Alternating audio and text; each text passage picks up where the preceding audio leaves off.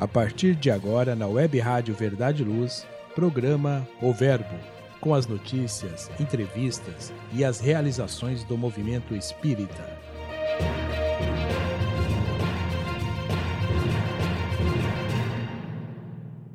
Olá, amigas e amigos! Começa agora o terceiro programa O Verbo. Eu sou Marina Colli e trago para vocês as notícias do movimento espírita na nossa região, no Brasil e no mundo.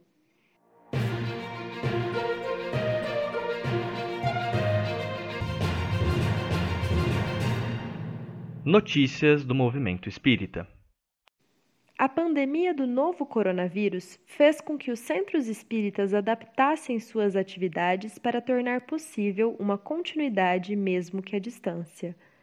A presidente da Unificação Kardecista de Ribeirão Preto, Mariângela Papa, fala sobre o processo de adaptação dos trabalhos à forma virtual.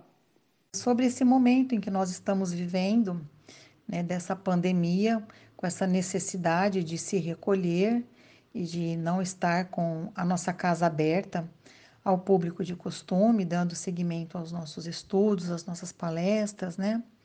Num primeiro momento, quando iniciou a, a pandemia, que nós tivemos as orientações que deveríamos encerrar é, as atividades momentaneamente, né? As atividades presenciais que nós teríamos que fechar as portas por um tempo indeterminado, seguindo as ordens dos, dos profissionais de saúde.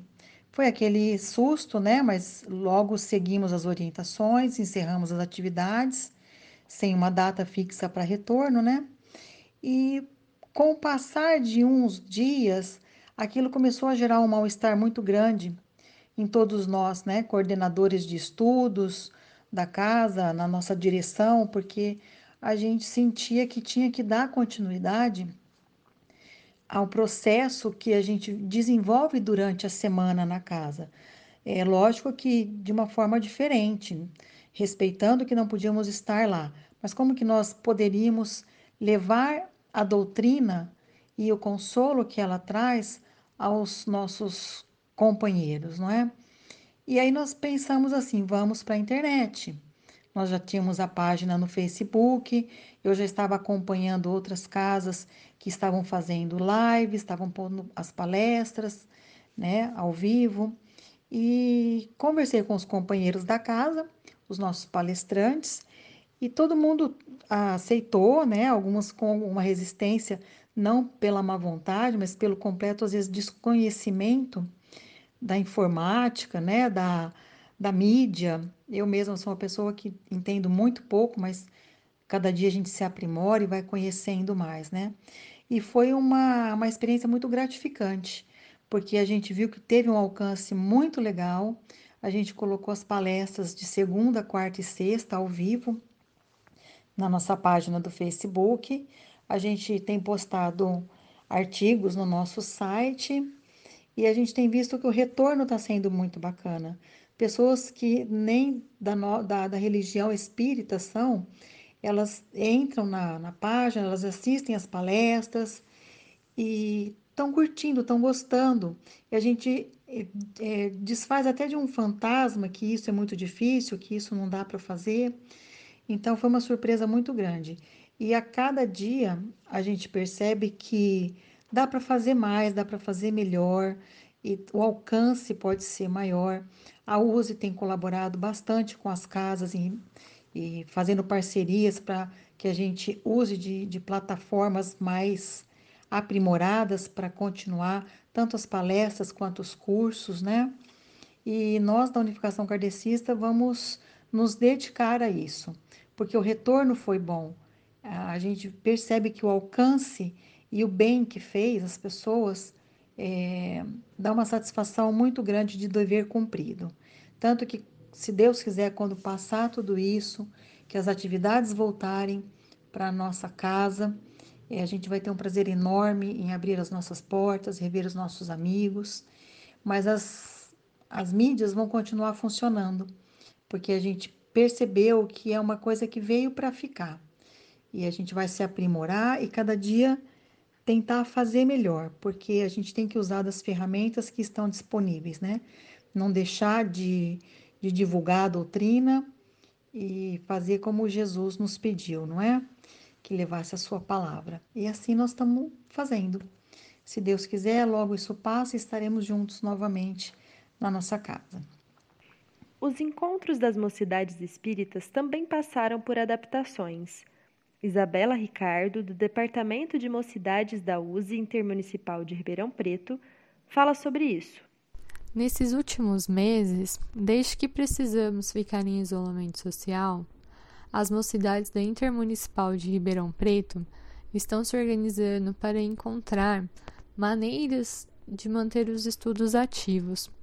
As mocidades estão realizando os encontros nesse momento de forma online utilizando plataformas que antes eram usadas, na sua maioria, para reuniões corporativas e que nesse momento são utilizadas para unir e manter os jovens próximos no estudo da doutrina espírita. O Departamento de Mocidade vem acompanhando esse processo e estamos recebendo um retorno positivo dessas mocidades, incluindo a adesão e aceitação dos jovens quanto a esse novo formato. Gostaríamos de deixar aqui em aberto um canal para que as mocidades que queiram realizar a sua atividade online, porém encontram alguma dificuldade, para que entrem em contato com o departamento, seja através do e-mail dmiribeirãopreto@gmail.com ou pelas redes sociais através do arroba DMI Ribeirão Preto, para que possamos auxiliá-los nesse início. Em nossas redes sociais também estamos divulgando as mocidades que estão ativas caso jovens se interessem em participar e a unir a elas nesse momento. Para facilitar a readequação dos trabalhos das casas espíritas, a União das Sociedades Espíritas do Estado de São Paulo disponibilizou uma ferramenta chamada Use Connect. Pascoal Bovino, vice-presidente da instituição, fala sobre esses recursos. Use Connect. A USE, União das Sociedades Espíritas do Estado de São Paulo, lançou agora, neste mês de maio, um novo programa para auxiliar os centros espíritas esse programa chama-se Use Connect. Nesse programa, eh, a Use está oferecendo às casas espíritas a possibilidade de terem, através de um e-mail que é fornecido gratuitamente às casas, com o final arroba USESP www.org.br, as casas espíritas terão condição de acessar a plataforma Google Meet gratuitamente. Essa plataforma Google Meet foi desenvolvida há pouco tempo pela Google e é oferecida às entidades sem fins lucrativos gratuitamente e ela é utilizada para fazer reuniões online, fazer palestras, grupos de estudo, transmissões de palestra ao vivo e até outras atividades. Para nós dos centros espíritas, essa atividade é, que está sendo proporcionada pelo Google Meet é muito importante, principalmente nesse momento em que a humanidade enfrenta essa pandemia e que é necessário estarmos é, em quarentena. A, a possibilidade que a tecnologia nos oferece é de reunirmos, nos reunirmos de maneira virtual utilizando o computador ou até o aparelho celular. Nós, das casas espíritas, podemos agora, mesmo estando afastados um dos outros, fazer reuniões, reuniões de trabalho, reuniões de estudo, é, fazermos palestras. É possível a interação entre aqueles que estão assistindo com o palestrante. Tudo isso é possível através dessa ferramenta denominada Google Meet. Aqueles dirigentes de, centros espíritas que tiverem interesse podem procurar a USE, União das Sociedades Espíritas Intermunicipal de Ribeirão Preto, que receberão as orientações.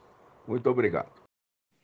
Para se informar mais sobre o Use Connect ou cadastrar o centro em que você trabalha, acesse o site usesp.org.br barra ti barra usesp.org.br barra ti barra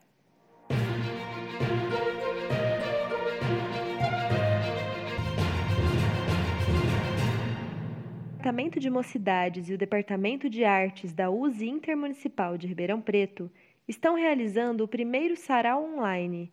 As apresentações serão expostas através das redes sociais nos perfis do DM. Os jovens que se inscreverem deverão mandar seus vídeos cantando uma música espírita, declamando poesias de sua autoria ou mesmo de outros autores, poderão também enviar sua poesia por escrito fotos ou desenhos de sua autoria e esquetes teatrais com o tema Conectar com o Bem.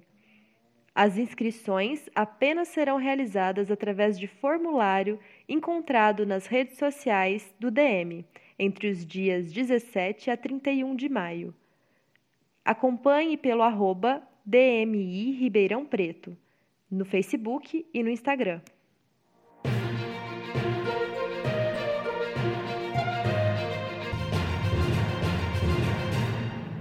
O Departamento de Assistência e Promoção Social Espírita, APSE, da USE São Paulo, convida você a participar do seminário virtual A Ação do APSE em Tempos de Pandemia, que acontecerá no próximo dia 20 de junho, a partir das 15 horas.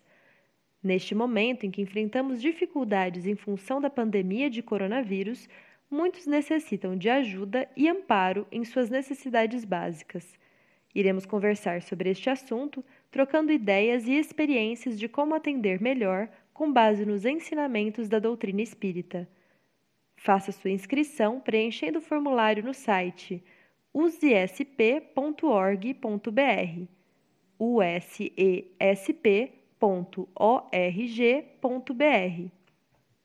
O verbo volta já.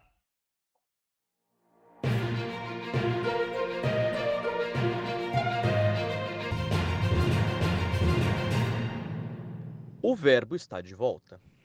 A seguir, nosso quadro de crônicas com reflexões do cotidiano à luz do Espiritismo.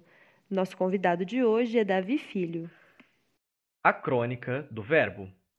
Simba, o leão, Rafik, o babuíno e Jesus, o mestre. Texto por Davi Filho. O Rei Leão é uma franquia da Disney, tendo sua primeira versão animada em 1994. Em resumo, temos a história de um jovem leão chamado Simba, que, destinado a ser rei, herdando o trono de seu pai, passa por inúmeros desafios que o fazem duvidar de sua realeza. Em uma cena icônica, Simba é confrontado por Rafik, um sábio babuíno que não larga de seu cajado. Simba compartilha seu receio com o primata Abre aspas. Eu sei o que eu tenho que fazer, mas se eu voltar, tenho que enfrentar meu passado. Eu tenho fugido há tantos anos. Fecha aspas. O que pode parecer para nós uma simples história infantil pode estar contando-nos sobre coisas que fazemos no nosso dia a dia. Será que, como Simba, não fugimos do nosso passado e da tarefa que nos cabe cumprir? Como lemos na resposta e no comentário à pergunta 132 de O Livro dos Espíritos, o propósito geral de todo e qualquer espírito é servir a Deus de toda razão e coração. Não são poucos na terra que vêm carregados de débitos do passado, e nem poucos são aqueles que contraem novos enquanto aqui estão.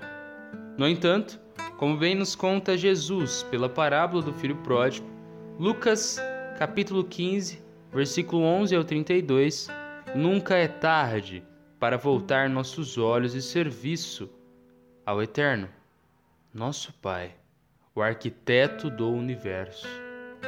Podemos, assim como Simba, ter nos entregado aos vários divertimentos do caminho que não nos fizeram pessoas mais felizes. Podemos, certamente, termos defeitos e histórias que não nos orgulhamos. Mas, como nos conta o espírito Humberto de Campos, na lição 9 de Psicografia de Chico Xavier, do livro Histórias e Anotações, abre aspas, Jesus não nos abandona em razão de nossas fraquezas, fecha aspas. E a inteligência suprema, a causa primária de todas as coisas, ou seja, Deus de infinita bondade, também não nos abandona. Talvez saibamos realmente o que precisamos fazer. Reconhecemos que o rancor é chaga cancerígena, que o desamor é espinho da alma, que a violência é o plantio do infortúnio, que o erotismo é âncora do espírito. É possível que nos seja mais claro do que atualmente desejamos, que o tédio, os vícios de todas as ordens e os vários males psicológicos tenham, para além do mundo externo, a raiz plantada dentro de nós. O babuíno que confronta Simba leva-nos a pensar que, da mesma maneira que temos a escolha de fugir ou ficar, frente aos nossos problemas, está em nossas mãos trabalhar para a cura do nosso espírito. Mas quem tomar como guia em um mundo de tanta pluralidade? Além da terra desafiante, temos nosso mundo interno e os múltiplos pensamentos que nem sempre concordam. Como escolher? Como separar o joio do trigo? Kardec e os médiums que auxiliaram na codificação da doutrina espírita também assim questionaram. E o Espírito da Verdade, em resposta à pergunta 625 de O Livro dos Espíritos, resumiu: abre aspas, Jesus, fecha aspas. Jesus mostrou-nos como viver sem servir às paixões devoradoras das forças morais. O imortal Nazareno, tomando caminhos diferentes de muitos poderosos na terra, que não foram muito além de fagulhas, pequenas chamas que foram soterradas pelo tempo, indicou-nos que o maior no reino dos céus, aquele que supera o jugo violento dos desejos baixos e faz reinar o amor sobre si, alcançando os maiores patamares dos céus, deverá ser humilde como uma criança. Mateus, capítulo 18, versículo 4. E, de todo, serviu ao Pai. Abre aspas. Pois todo aquele que a si mesmo se exaltar será humilhado, e todo aquele que a si mesmo se humilhar será exaltado. Fecha aspas. Mateus, capítulo 23, versículo 12. Serve a Deus aquele que, enxergando em Cristo o maior modelo, esforça-se para assemelhar-se a Ele, honesto e submisso à vontade maior, que dita que o amor deve ser o norte de todas as nossas relações. Terminemos refletindo sobre o fim da cena de Simba e Rafik. Depois do leão destinado à glória compartilhar seu receio de enfrentar o passado, tendo que rever presenças e desafios que lhe motivavam a fuga. O sábio responde dando uma cajadada na cabeça de Simba.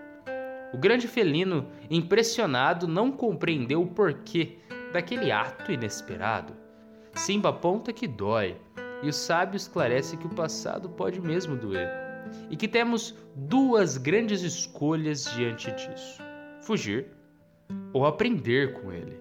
Simba, mais atento ao perceber que o babuíno movimenta o cajado em sua direção, escapa de um segundo ataque. E o sábio suspira feliz, pois o seu discípulo havia aprendido a lição. As dores do passado podem não ser poucas, mas todas trazem consigo ensinamentos que enriquecem a alma quando refletidos. Simba não apenas aprendeu a desviar do cajado, como a enfrentar seus problemas, reconhecendo-se capaz de muito mais na seara que lhe competia. Simba, um outro homem já, ou digamos um outro leão, troca algumas poucas palavras e parte dizendo que voltará. Voltará ao reino. É chegada a hora de aprendermos com as várias cajadadas da vida e voltarmos a trabalhar na seara divina, fiéis e crentes na fidelidade de nosso Pai, Deus e de Jesus, nosso irmão maior, os quais nunca nos abandonam. Que assim seja, com amor, vamos à luta.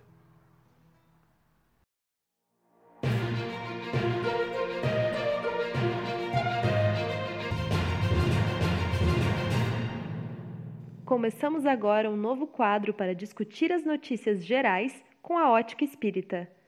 Hoje o nosso convidado é Vitor Hugo Ferreira, do Centro Espírita Luz e Amor, da cidade de Franca. A notícia na ótica espírita. Hoje nós vamos começar a discutir sobre as notícias né, da, da semana na perspectiva espírita. E para hoje, a nossa notícia que foi publicada no site da BBC News Brasil. E eu vou ler primeiro para a gente poder comentar.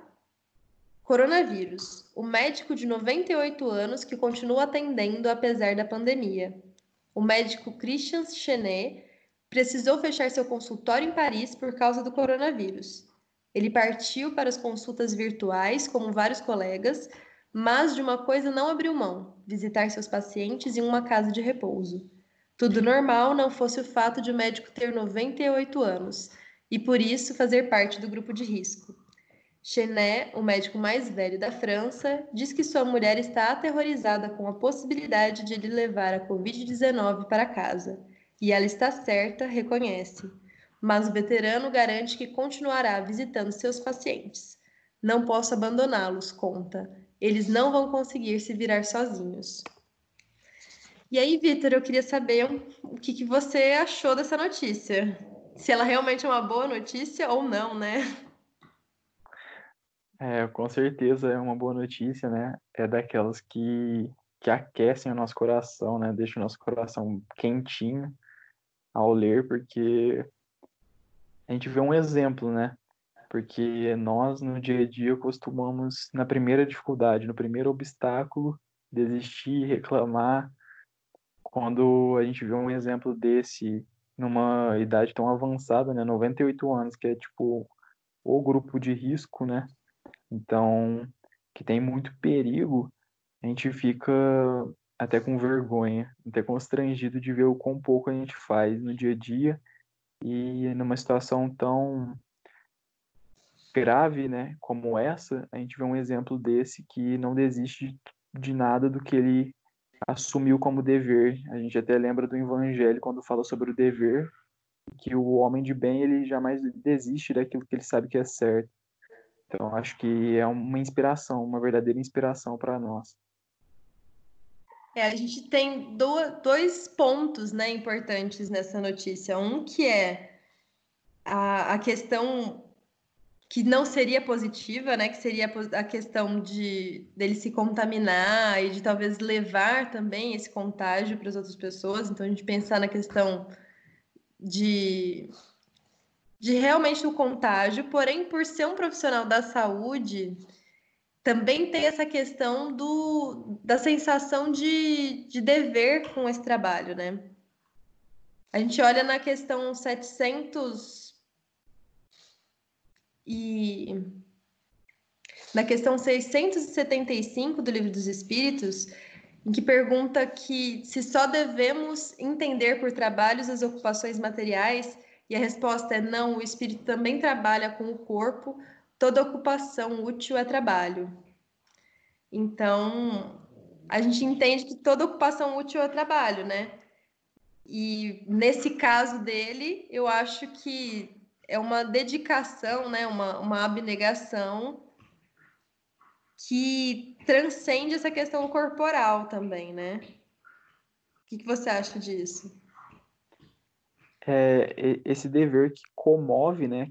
Que ele supera qualquer coisa, qualquer obstáculo até mental que a gente poderia criar e faz com que a gente cumpra aquilo que sabemos que é o certo, né? Isso me recorda até o caso que você vai saber até melhor que eu de Eurípides Barçanufo, quando é, mesmo doente, mesmo no seu último dia de vida, não desistiu daqueles que necessitavam dele, que não conseguiriam se ajudar sozinhos. Então, acho que remete muito a isso, que é essa ideia, esse dever que todos nós deveríamos colocar como meta na nossa vida, de a caridade acima de tudo, né?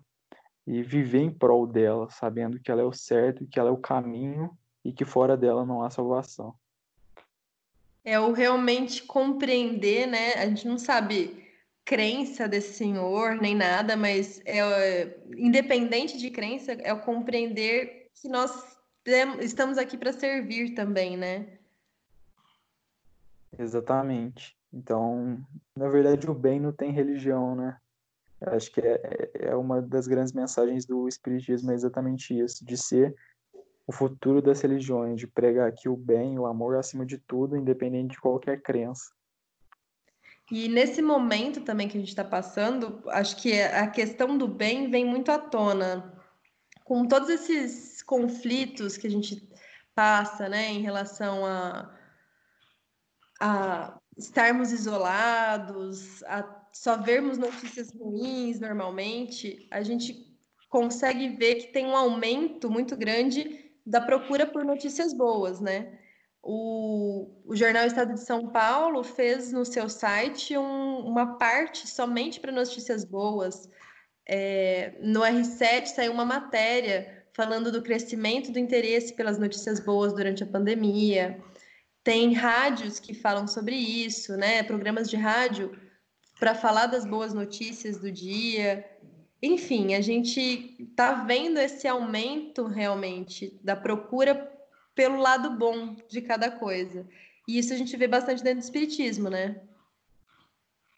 É uma coisa humana, né? Quando a gente passa por situações semelhantes a essa, ou de muita dor, a gente sempre busca aquilo que sabe que vai afagar, vai acalentar o nosso coração. E eu acho que é natural de todo humano buscar isso. É muito lindo a gente ver isso acontecendo. Por um lado é muito lindo, mas por um lado é triste de a gente ter de necessitar de situações como essa para que a gente saiba procurar o bem, saiba procurar Deus. Porque querendo ou não, você às vezes escutar uma boa notícia em algum momento que você está sofrendo muito, é você querer sentir um pouquinho de Deus mais próximo de você, que é uma coisa que normalmente a gente foge, infelizmente. Exatamente. Gostei muito da nossa conversa, Vitor. Muito obrigada e até a próxima. Eu que agradeço. Daqui a pouco voltamos em entrevista com a enfermeira aposentada Sueli Gomes.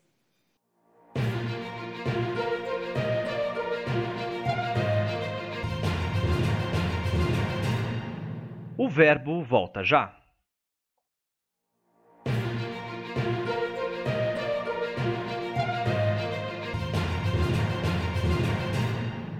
O verbo está de volta. Voltamos em entrevista com a enfermeira aposentada Sueli Gomes. O verbo entrevista. Nós vamos conversar um pouco hoje sobre a questão da enfermagem aos olhos do espiritismo. A Sueli é enfermeira aposentada no, no HC, né, Sueli? Você trabalhou com cirurgia por alguns anos e depois no HC, não é isso? Exato. E aí eu queria saber um pouco como os ensinamentos de Jesus e a compreensão da doutrina ajudam no dia a dia na profissão. Bem, vamos fazer algumas reflexões, né? Vamos lembrar então que a partir da nossa escolha da profissão, nós já temos a opção de praticar aquilo que está mais próximo da, do nosso coração e também das nossas habilidades, da, dos ideais, né?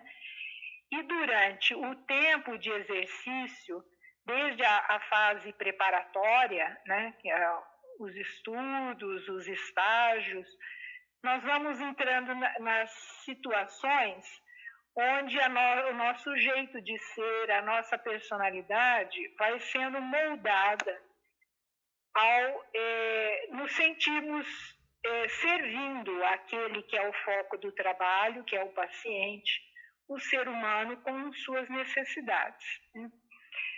Assim, então, é, também nós vamos reportando aos ensinamentos de Jesus. Então, nós estamos exercitando o servir ao próximo e não ser servido como se deve, né? Que nós estamos aqui para isso. No próprio é, relacionamento profissional, quer seja com os pacientes ou com a equipe de trabalho, tratando de seres humanos como nós, as necessidades são as mesmas. E precisamos ter empatia pelos mesmos e valorizando o seu momento de dor, de carência, de desequilíbrio emocional, nervosismo, ansiedade, revolta. Né? Então, vale aprender a ouvir as, as suas queixas, tanto como um profissional, mas como um ser igual a eles, que todos nós somos, né? Inclusive numa circunstância em que ele está fragilizado. Então, então essa é a reflexão dessa, dessa questão que você colocou. Você acha que é, a, a, compreensão da doutrina, né, esse entendimento todo, ajuda na hora de consolar a família, por exemplo, na, em situações mais delicadas, em situações de óbito, independente da crença né, da, das famílias e dos pacientes, mas essa compreensão ajuda nesse caso?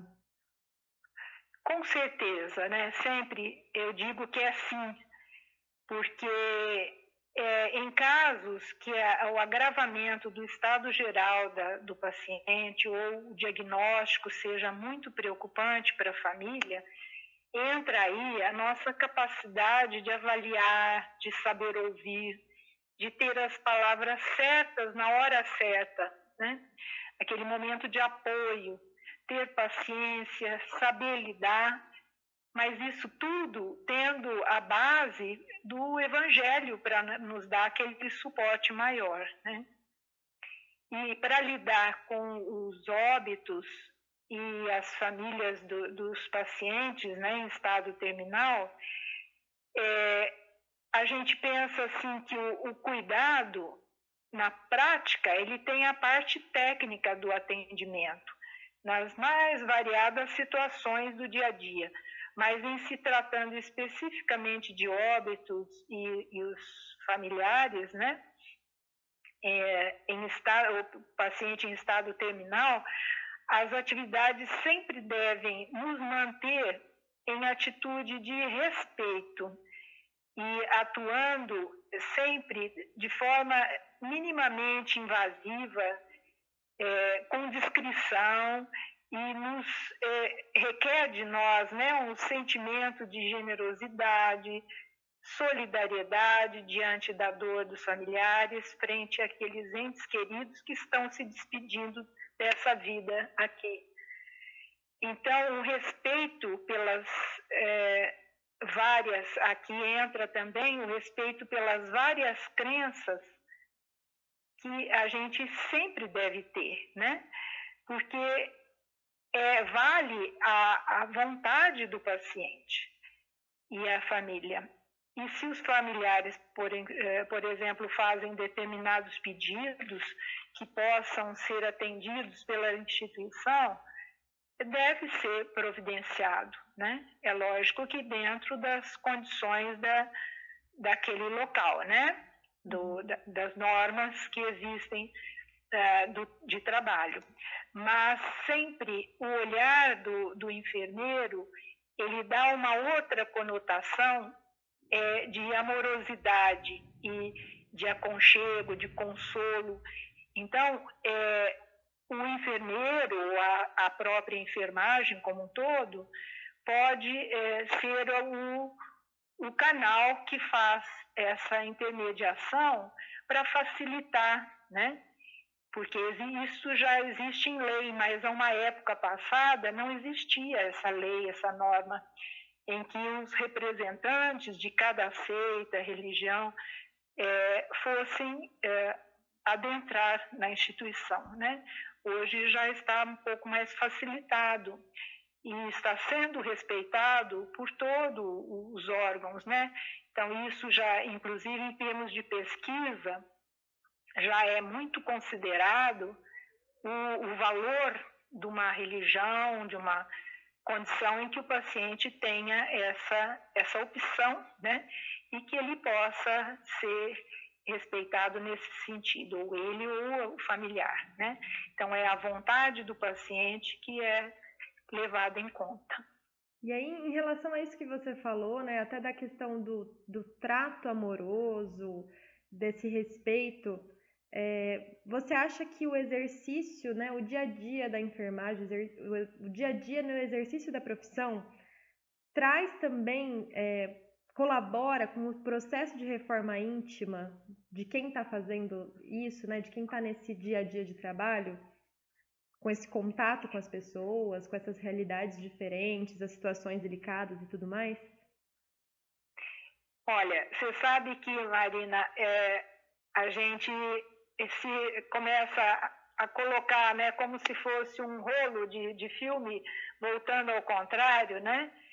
E lembrando que tudo o que ocorre nesse, nesse período de atuação, é, tudo se baseia na compreensão nossa, né, do, do trabalhador. Então, é, ao fazermos essa opção por esse trabalho, nós, eu, eu, gostaria de colocar isso porque depois ele tem uma sequência. É, nós fazemos uma opção, né? É opção nossa. E a partir daí nós vamos estar cientes dos sacrifícios próprios que nós teremos, que caberão a cada um, né?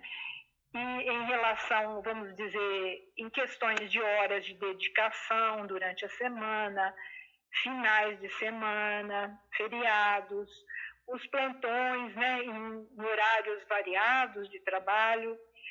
E a gente se afasta um pouco, deixando de participar de, de reuniões de, de, com familiares nossos, para que a gente cumpra né, o nosso trabalho, o nosso dever, com bastante responsabilidade. Então, é o nosso compromisso assumindo, é, sendo assumido, né? E, e tudo isso, na verdade, fica dentro de um processo maior que é chamada reforma íntima, porque nesses momentos é que a gente é, conversa com o nosso íntimo para ver a, como é que está a nossa condição atualmente, né? E, e como a gente trabalha com gente, então nós vamos revendo as nossas tendências, né, em relação ao outro, a nossa capacidade de trabalhar com equilíbrio, né? Mesmo que num ambiente de emoção, de estresse diante das situações, a gente o, o, ideal é que a gente sempre saia, que a gente pelo menos tentava isto, né? É, procurar sair do trabalho a cada dia com a sensação do dever cumprido e de coração tranquilo, né? Então, é, é procurar sempre um atendimento com gentileza, com alegria, para tentar minimizar aquele sofrimento do paciente, né? Acalmando, tentando acalmar, em alguns momentos, né? com palavras, com gestos, é, um aperto de mão, né? um encaminhar junto para, para uma intervenção, né? como cirurgias, curativos e outros exames. Então, dando aquele conforto nas situações mais estressantes. Então, essa bagagem vai sendo possibilitada ao longo da nossa convivência e isso estimula o nosso emocional para que ele trabalhe da melhor forma, né? Pelo menos é o que a gente é, se dedica a isso e é o esperado de nós, né? E aí o ponto de vista da vida eterna, né? A gente ter esses olhos na vida eterna auxiliam nessa abnegação, nessa exigência de abdicar também, né? De alguns, igual você falou, de alguns momentos até com a família, com essas escolhas todas, né? Você acha que esse Sim. ponto de vista facilita, digamos assim? Facilita porque é, é, traz mais entendimento, né? Do que a gente lê, do que é, sempre busca, né?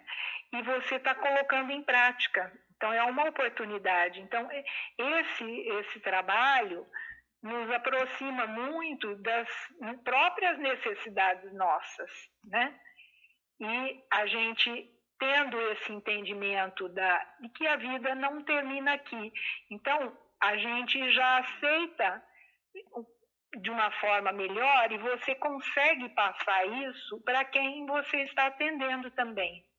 Então, é, é quando a pessoa pode se, se sentir mais confortável, mais segura com as colocações que se possa fazer, né, a nossa forma de conduzir ali o atendimento naquela situação. E para a gente encerrar a entrevista, você gostaria de contar algum acontecimento da sua vida profissional que marcou é, que reforçou para você os aprendizados do espiritismo, que tenha que tenha esse fundo, né? Que tenha esse tenha marcado de alguma maneira na sua vida? Olha, se eu fosse ver inúmeras, né? Porque até aposentar a gente tem inúmeras situações que possam estar acontecendo, né? Com pacientes de várias faixas etárias e, e várias circunstâncias, né? Mas o, o, que um tempo me marcou muito e não foi recente, foi há mais bastante tempo, é, em relação a um paciente que ficou muito tempo internado, muito, mais de, de ano, né? E numa situação de gravidade, impossibilitado de locomoção, né? E então não vou entrar em detalhes para não haver a, a, definição do caso, né? Mas foi uma grande oportunidade da gente aprender além daquilo, daquilo que estava determinado pela prática da nossa profissão, né? Porque nós aprendemos a interagir melhor, é, devido àqueles altos e baixos da, de humor do paciente, a sua aceitação da, da patologia, né? Então, isso tudo nos deu um ensinamento muito grande, que era cada dia era, uma, era um novo aprendizado, sabe? Um paciente difícil. Mas que nós fomos aprendendo a entender as dificuldades. Então, é quando você enxerga sob o lado espiritismo as dificuldades do próximo, que talvez se a gente se colocasse naquela situação, também poderia estar é, fazendo as mesmas, tendo as mesmas atitudes, a mesma forma de, de reagir, né? E ali uma pessoa carente de tudo, então a gente se colocando como o próprio paciente, a gente tem noção de que nós temos muitas das nossas mazelas que talvez sejam mais acentuadas do que aquele ser humano que está à nossa frente. Então aí é, a gente aprende a cada dia, né? Então é realmente é um aprendizado a cada dia. E enquanto ele esteve conosco, né? Ele conquistou a todos, né? Então é essa questão da gente aprender a se colocar no lugar do outro então, não, tem, não existe paciente difícil, paciente chato, paciente que você não tem uma, um bom relacionamento, porque depende muito da compreensão que a gente tem a respeito. Porque ele está numa condição de vulnerabilidade. Então, nós é que temos que aprender a lidar com ele. Né? Então, é isso a gente carrega para toda a nossa vida. Né? É, é isso. E, e esses aprendizados realmente são. É o que a gente veio fazer aqui na Terra, né? É, é, aprender esse tipo de coisa. Muito obrigada, Exatamente. Sueli, pela, pela conversa, pela nossa entrevista. Obrigado você, foi muito bom. Eu, eu considerei assim que é um momento que, além de me trazer muita recordação boa, isso é uma marca nossa, porque o, o cuidar segue a vida da gente sempre, né? Quando a gente tem esse, esse propósito, e isso a gente sabe que é bom. Então, a gente tem que procurar é aperfeiçoar mais, né? Cada vez mais essa condição que nós viemos. Com tá? certeza. Muito obrigada a você, Marina. Obrigada.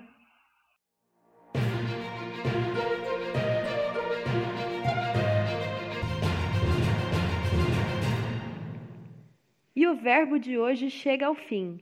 Se quiser nos mandar algum comentário ou sugestão, envie uma mensagem para o WhatsApp da Livraria Espírita Verdade e Luz. O número é 16 9 2000 3870.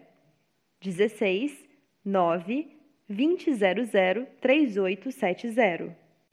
Tenha uma ótima semana, fique com Deus e até o próximo programa.